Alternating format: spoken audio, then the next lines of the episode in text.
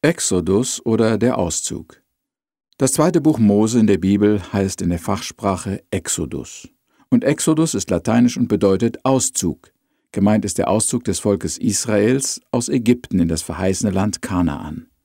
Dieser Auszug war geschichtlich gesehen ein sehr großes Ereignis, das in der Bibel auch sehr ausführlich in vier Büchern beschrieben wird. Aber auch heilsgeschichtlich ist Exodus ein außerordentlich wichtiges Buch. Der Auszug des Volkes Israel aus Ägypten ist nämlich mit der Befreiung und Erlösung eines Sünders zu vergleichen.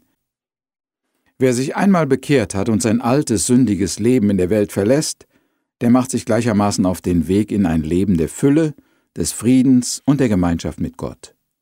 Um die ganze Situation im zweiten Buch Mose oder Exodus richtig zu verstehen, möchte ich noch einmal kurz wiederholen, was wir in der vorigen Sendung erwähnt hatten. Das erste Buch Mose heißt Genesis. Es berichtet außer über die Entstehung der Erde und aller Dinge hauptsächlich die Familiengeschichte eines Mannes, nämlich Abrahams, des Vaters der Juden und aller Gläubigen. Am Ende von Genesis war Abrahams Nachkommenschaft auf 70 Personen herangewachsen und befand sich in Kanaan, dem von Gott verheißenen Land. Durch Familienstreitigkeiten kam Josef, der zweitjüngste Sohn Jakobs, ein Enkel Abrahams, nach Ägypten wohin ihn seine Brüder als Sklaven verkauft hatten. Josef erlebte wundersame Führungen Gottes in Ägypten und kam aus der tiefsten Tiefe des Gefängnisses in die höchsten politischen Höhen. Er wurde gewissermaßen der Bundeskanzler der stärksten Nation der damaligen Zeit. Dank seiner Position in Ägypten konnte er seine Eltern und Brüder in Kanaan vor dem Hungertod erretten. Josef holte später seine Familie 70 Personen, nach Ägypten. Dort wurden sie von dem Pharao sehr freundlich empfangen und bekamen das beste Stück des Landes zugewiesen. Inmitten dieser großen Nation, unter dem besonderen Schutz von Pharao und auf dem guten Land am Nildelta, konnte Jakobs Familie rasch wachsen und zu großem Reichtum kommen. Rückschauend auf die hässliche Tat der Brüder, die Josef nach Ägypten verkauften, kann man sagen, Gott hatte seine Hand im Spiel gehabt und sein Volk in eine denkbar günstige Situation geführt, wo es wohlbehütet rasch wachsen konnte. So endet Genesis an diesem Punkt. Israel inmitten von Ägypten, in Frieden, Wohlstand und Glück. Dann starb Josef, und es vergehen ungefähr 350 Jahre, von denen die Bibel nichts weiter über Israel berichtet. Anscheinend schweigt Gott. Da ist keiner mehr im Volk Israel, der Gottes Wort empfängt. Es sieht aus, als hätten die Juden in dieser Zeit des Wohlstandes ihren Gott vergessen. Exodus beginnt also 350 Jahre nach Genesis mit einer kurzen Zusammenfassung der Situation. Es heißt da im ersten Kapitel, als nun Josef gestorben war und alle seine Brüder und alle, die zu der Zeit gelebt hatten, wuchsen die Kinder Israel und mehrten sich und wurden überaus stark, so dass von ihnen das Land voll war. Und nun begann die Tragödie. Es kam ein neuer König in Ägypten auf, der nichts mehr von den ganzen Geschichten Josefs wusste. Der bekam plötzlich Angst, als er das große, fremde Volk in seiner Mitte sah, und so sprach er zu seiner Nation Siehe, das Volk Israel ist mehr und stärker als wir. Wohlan, wir wollen sie mit List niederhalten, dass sie nicht noch mehr werden. Denn wenn ein Krieg ausbräche, könnten sie sich zu unseren Feinden schlagen und gegen uns kämpfen. Das war nun der Beginn einer fürchterlichen Leidenszeit des Volkes Gottes in Ägypten. Die Juden mussten jetzt unmenschlich hart für die Ägypter arbeiten und bekamen statt Nahrung die Peitsche der Aufseher zu spüren. Außerdem wurde auch ein Befehl erlassen, nachdem alle neugeborenen Kinder der Juden, wenn es Jungen waren, getötet werden sollten. Auf diese Weise wollte Pharao einesteils das Wachstum des Volkes dämpfen aber auf der anderen Seite auch die Arbeitskraft der Männer einsetzen, um einen wirtschaftlichen Nutzen für seine Nation zu gewinnen. Die Israeliten zu jener Zeit verstanden nicht, warum sie solch ein schweres Leid traf. Sicherlich weinten viele, als sie dort ihrer Menschenrechte beraubt, sich als Sklaven für einen fremden Herrn zu Tode schinden mussten. Manche aber werden wieder angefangen haben zu beten und ihren Gott um Hilfe anzuflehen, ihren Gott, den sie in den guten Zeiten vergessen hatten. So traurig die Situation auch war, sie war doch unter der Kontrolle Gottes. Ich glaube, dass Gott durch diese schwere Zeit hindurch einen guten Plan mit seinem Volk verfolgte und mit ihm zum Ziel kommen wollte. Versuche noch einmal die Sache klar zu sehen. Israel war in Ägypten, aber das verheißene Land war Kanaan. Dort sollten sie hin. In Kanaan wollte Gott sie haben. Aber Israel hatte kein Interesse, nach Kanaan zu reisen. Dort war das Land lange nicht so gut und fruchtbar wie in Ägypten. Israel wollte gar nicht nach Hause. Und das war für Gott schon ein Problem. Wie konnte er erreichen, dass sein Volk dieses fremde Gastland verließ? Er musste den Israeliten eben das Leben sauer machen in diesem schönen Land, bis sie von alleine sagen würden, Auf, nichts wie weg von hier. Und das geschah jetzt. Gott gebrauchte eine heidnische Nation, um sein Volk willig und gehorsam zu machen. In diese Zeit der Schwierigkeiten und Not hinein wurde Mose geboren. Er war ein Kind israelitischer Eltern und hatte eigentlich keine Chance, am Leben zu bleiben und groß zu werden. Tausende jüdischer Kinder waren schon vor ihm in den Nil geworfen und ertränkt worden. Aber sicher kennst du die Geschichte, wie die Eltern und Geschwister von Mose ein Körbchen flochten und den Kleinen einfach auf den Nil aussetzten in der Hoffnung, dass ihn jemand finden und annehmen würde. Und das Wunder geschieht. Die Tochter Pharaos entdeckt das Körbchen mit dem schreienden Kind. Mirjam, die Schwester von Mose, ist in der Nähe und bietet sich an, eine Amme zu finden, die den Säugling aufziehen kann.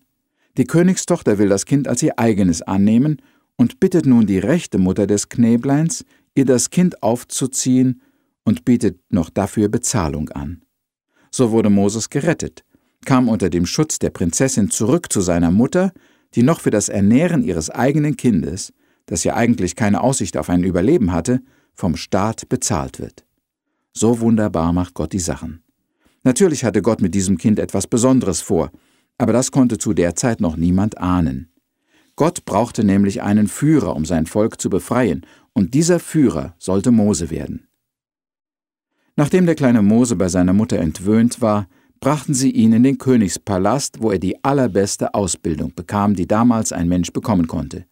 Er wurde in der Weisheit der alten Ägypter unterwiesen, und die Ägypter waren zu der Zeit die kulturell höchststehende Nation der Welt.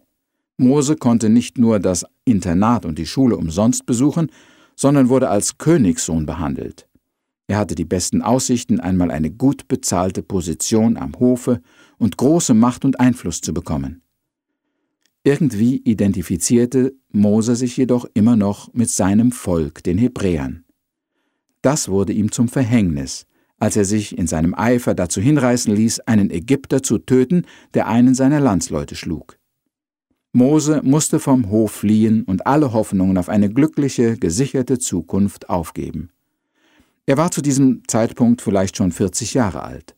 Bis jetzt hatte Mose menschliche Weisheit und Erkenntnis gelernt, aber bevor er ein brauchbarer Diener Gottes werden konnte, musste er erst noch die göttliche Weisheit lernen und dazu hatte er Gelegenheit, als er an seinem Zufluchtsort in der Wüste einen Mann namens Jethro traf.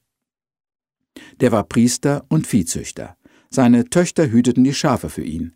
Und als Mose sich mit Zippora, der Tochter Jethros, verheiratete, übernahm er die Sache mit den Schafen. Da stand er nun in der Wüste, voll von Mathematik, Biologie, Astronomie und Geologie und noch vielen anderen Wissenschaften und sah nur Himmel und Sand und Schafe. Weißt du, wie lange Mose diese Arbeit tat? 40 Jahre lang. In dieser Zeit hatte er vieles über Schafe, über Sand, Wüste und Wetter gelernt. Aber er hatte auch Gelegenheit, Geduld zu üben und Demut. Und er hatte viel Zeit, nachzudenken und mit Gott zu sprechen. Diese Jahre mit den Schafen waren eine ungeheuer nützliche Zeit für Moses späteren Dienst als Führer des Volkes Israel durch die Wüste. Mit der ägyptischen Weisheit allein wäre Mose nicht sehr weit gekommen. Nun, es ist schon richtig, dass wir uns hier ein wenig bei Mose aufhalten, denn er ist, vielleicht neben Abraham und David, einer der bedeutendsten Männer im Alten Testament. Mit großer Hingabe und Geduld hat er Gott und seinem Volk weitere 40 Jahre unter schwersten Bedingungen in der Wüste gedient. Kaum ein anderer Mensch hat Gott so nahe gestanden wie Mose. Wenig andere haben solche Offenbarungen, solche Kraft, Wunder zu tun, solche Autorität und Ansehen bekommen wie Mose. Das Buch Exodus hat mit dem Auszug des Volkes Israel aus Ägypten zu tun.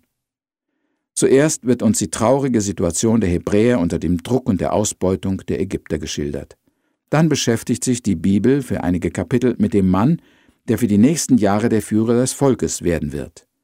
Der Erzähler schreibt von dem großen Propheten, durch den Gott seinem Volk das Gesetz und den Opferkult gibt, welche bis zum Kommen Jesu die Basis des geistlichen, moralischen, kulturellen und wirtschaftlichen Lebens der Juden war. In Exodus haben wir nur den Auszug aus Ägypten. Den Einzug ins verheißene Land erlebten die Juden erst 40 Jahre später. Der Einzug und die Eroberung Kanaans wird uns im Buch Josua berichtet. Über den eigentlichen Auszug werden wir in der nächsten Sendung sprechen. Wir sehen im Alten Testament immer wieder, Gott macht die Geschichte, und was oft zuerst als Not und Ungerechtigkeit aussah, erweist sich später als Vorstufe zum großen Glück. Das war bei Josef so, der als Sklave nach Ägypten verkauft wurde und als Herrscher in diesem Land endete. Das war beim Volk Israel so und bei Mose, der erst Schafe hüten musste, bevor er ein großer Führer des Volkes Gottes werden konnte. Und das ist vielleicht auch in deinem Leben so. Bevor du groß wirst und Gott dich gebrauchen kann, musst du zuerst durch viele Demütigungen und Leiden. Lass dich bitte nicht verleiten, Gott aus der Schule zu laufen und den Segen zu verlieren. Wir beten noch zusammen. Himmlischer Vater, wir wissen, dass du den Menschen liebst. Auch wenn Zeiten der Demütigung und Niederlagen in unserem Leben kommen, liebst du uns und hast einen guten Plan mit unserem Leben. Dafür danken wir dir und bitten dich, dass wir das nie vergessen möchten. Amen.